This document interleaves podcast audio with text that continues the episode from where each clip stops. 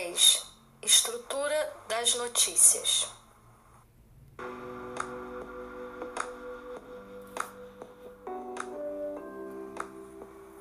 Em espanhol, cada uma das partes de uma notícia as nomeamos da seguinte maneira: titular, destaque ou chamada da notícia que se divide habitualmente em três partes. Primeira parte: título enunciado breve que apresenta o tema da notícia, tentando provocar a curiosidade do público leitor. O tamanho da letra do título varia de acordo com o destaque que se deseja dar à notícia ao seu lugar na página, mas sempre é maior que o das outras partes. Bolanta o comentário situado embaixo do título, em letra menor, ampliando a informação principal que vai ser desenvolvida no corpo da notícia. Copete enunciado situado imediatamente embaixo do título e que sintetiza o seu conteúdo mais importante. Entrarilha, primeiro parágrafo da notícia que apresenta as principais informações, respondendo às perguntas que comentamos acima.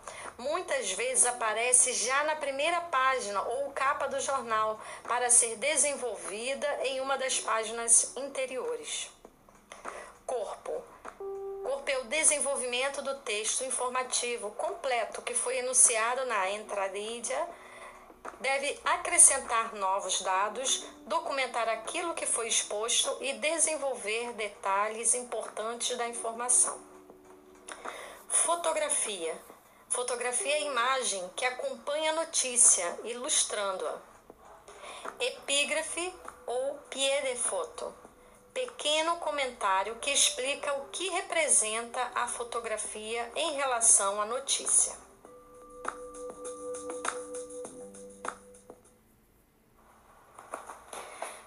Acordo com o que você acabou de ouvir, quero ver se você consegue identificar o título nas notícias que você vai ouvir a seguir.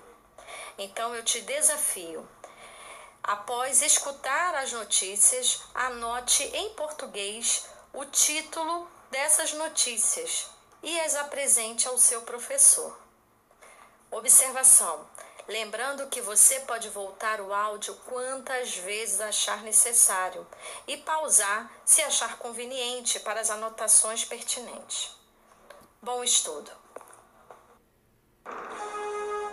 Noite. Boa noite. Na escolha de quem receberá as primeiras doses da vacina, a escassez desafia autoridades municipais de saúde. A China anuncia a liberação de matéria-prima para a Coronavac do Instituto Butantan. O embaixador chinês diz que o insumo, atrasado desde 6 de janeiro, chega nos próximos dias. Mais de 500 pacientes com Covid esperam por um leito no Amazonas. E o ministro do Supremo, Ricardo Lewandowski, autoriza inquérito sobre a atuação do ministro Eduardo Pazuello nessa crise. São Paulo adota regras mais rígidas de isolamento para conter a segunda onda. Os Estados Unidos mantêm a proibição a viajantes que estiveram no Brasil. O acidente com um ônibus de turismo deixa mortos e feridos no Paraná. Chuvas fortes mantêm Florianópolis em alerta máximo. E depois da abstenção recorde, começam os pedidos de reaplicação do Enem. O Jornal Nacional está começando.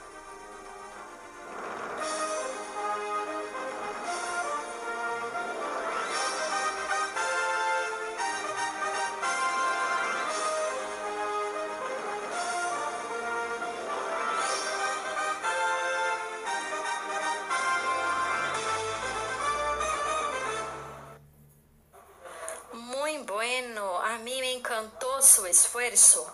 Bueno, hasta nuestro próximo podcast. Adiós a todos.